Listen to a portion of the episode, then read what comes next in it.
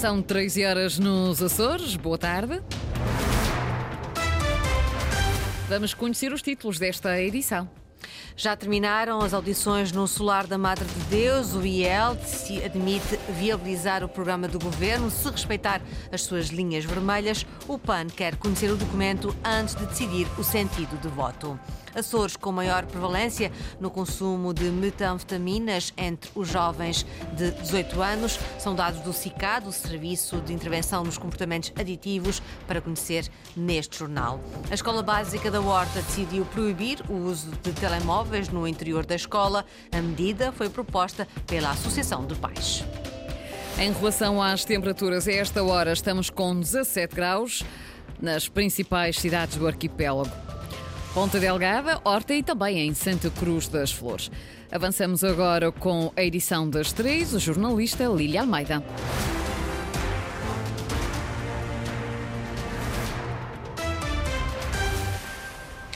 Está marcada para as 5 da tarde a declaração do representante da República de que deverá indigitar José Manuel Bolheiro como presidente do governo dos Açores. Será um governo de maioria relativa. A coligação PSD-CDS-PPM elegeu 26 dos 57 deputados da Assembleia Legislativa. Precisa de mais três para ter maioria absoluta. Pedro Catarino já terminou a audição aos partidos políticos com representação parlamentar. Esta manhã, Nuno Barata, da Iniciativa Liberal, deixou claro que o voto do partido depende daquilo que o governo irá colocar no seu programa. A IEL admite viabilizar, mas tem linhas vermelhas, vermelhas, nomeadamente o endividamento zero e as políticas socialistas. Neste momento, eh, somos uh, claramente uma oposição às políticas socialistas, a um orçamento de endividamento uh, e, portanto, uh, está do lado, uh, usando a imagética futebolística que está muito na moda agora, a bola está do lado da coligação do Mas governo. Então será um voto favorável à coligação PSD-CDS-PPM?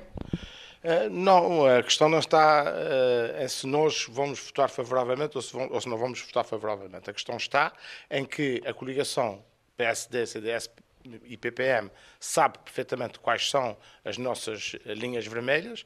Se essas linhas vermelhas estiverem garantidas que não são ultrapassadas, quer no programa de governo, quer no primeiro orçamento da região, a Iniciativa Liberal está cá para assumir as suas responsabilidades, na certeza, porém, de que os Açores precisam nos próximos anos de uh, estabilidade e de uh, governabilidade.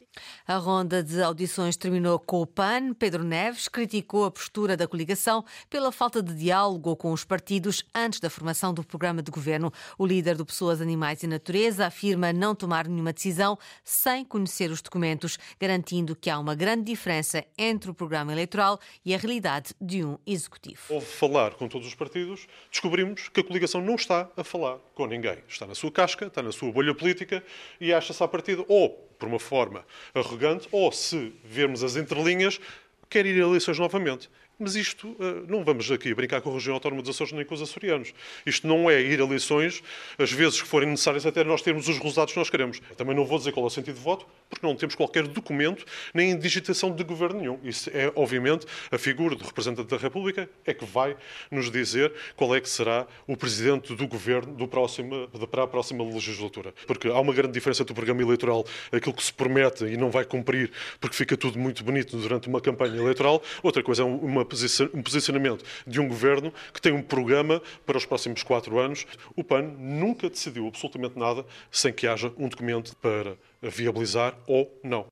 Já terminaram as audições de todos os partidos com representação parlamentar na região. Esta tarde, o representante da República dos Açores deverá indigitar o novo presidente do Governo Regional. A declaração está marcada para as 17 horas para acompanhar numa missão especial da Antena Açores a partir das 17 horas. A falta de estabilidade política na região e o excesso de restrições impostas nos programas de emprego do governo está a impedir as empresas dos Açores de contratar trabalhadores para estágios profissionais A opinião é da Câmara de Comércio e Indústria dos Açores, depois de ter conhecido o alargamento do prazo de candidaturas para o programa Reconverter Pro. Sandra Pimenta. A indefinição política na região está a causar instabilidade às empresas açorianas. Francisco Rosa, presidente da Câmara de Comércio e Indústria dos Açores, admite que há nesta altura demasiados riscos para pensar em investimentos futuros. Não há confiança em termos de investimento, ou seja, ninguém neste momento corre o risco de fazer investimentos não sabendo o que é que vem a seguir. Temos um PO 2030 que está parado, a recapitalização das empresas e as medidas que também iriam ser postas no mercado também estão paradas neste momento, do Banco de Fomento e do Banco de Retalho Regional, a indefinição em relação à privatização da SATA, portanto, há uma série de situações que neste momento põem em causa aquilo que poderá ser a intenção das empresas em termos de investimento. Uma indefinição política, mas também financeira, já que os programas lançados pelo Governo Regional com o objetivo de integrar os desempregados no mercado de trabalho trazem sempre mais custos e obrigações às empresas. O facto de termos que manter as pessoas durante demasiado tempo, nos quase manter o equilíbrio do quadro durante muito tempo, a obrigatoriedade que existe de horas de formação, essa medida obriga ainda que seja superior às horas que têm que ser dadas. Portanto, existem obrigações acessórias que fazem com que as empresas efetivamente não adiram e, além disso, estamos num momento em que as empresas veem-se e desejam para manter as suas contas em dia e a sua regularidade em termos eh, gerais. Os motivos das empresas para a falta de vontade em aderir aos programas do governo, isto numa altura em que o Executivo acaba de anunciar o alargamento do prazo de candidaturas para o Reconverter Pro para o dia 1 de março.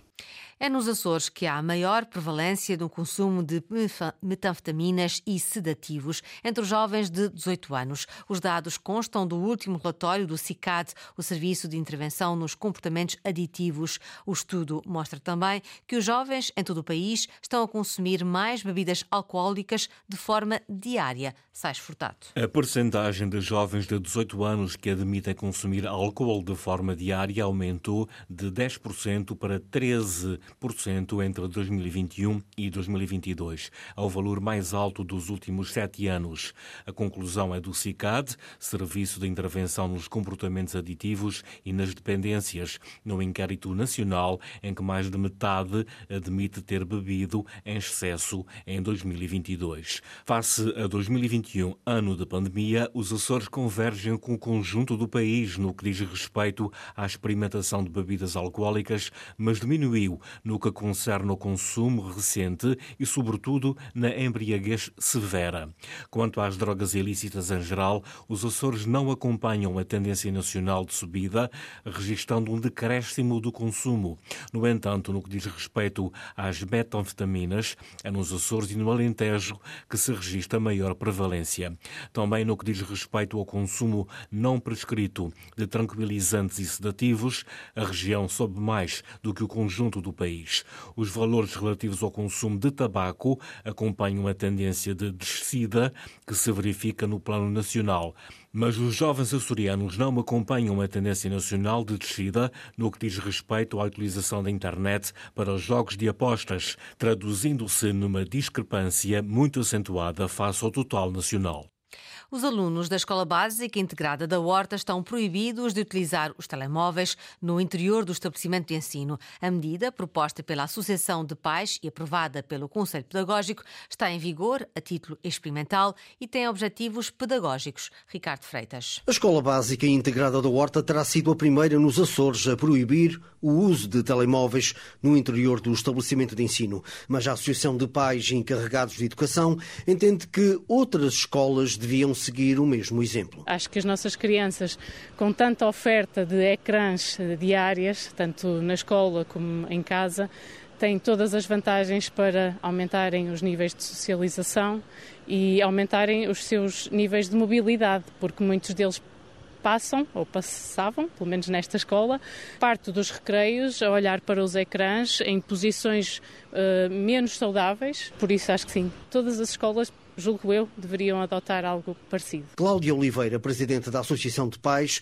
lembra que a medida foi aprovada em Conselho Pedagógico, mas que antes disso foram ouvidos os pais e encarregados de educação. Na Associação fizemos um inquérito aos pais no ano passado para saber da sua opinião uh, sobre a limitação do uso, do uso dos telemóveis nos recreios e a maioria foi a favor da limitação. O regulamento ainda não foi publicado por motivos burocráticos, mas prevê que o aluno possa utilizar esporadicamente o telemóvel. Em caso de estrita necessidade, poderão os alunos uh, solicitar um, à escola para contatar os pais ou mesmo, sob supervisão de um professor, utilizarem o seu telemóvel uh, para contatar os pais. Esta proibição não se aplica, no entanto, aos professores nem aos auxiliares. Não, eh, mas eu acho que os professores poderão também aqui dar o seu exemplo. Segundo um levantamento efetuado pela Associação de Pais e Encarregados de Educação, 33% dos alunos do primeiro ciclo da Escola Básica da Horta têm smartphones,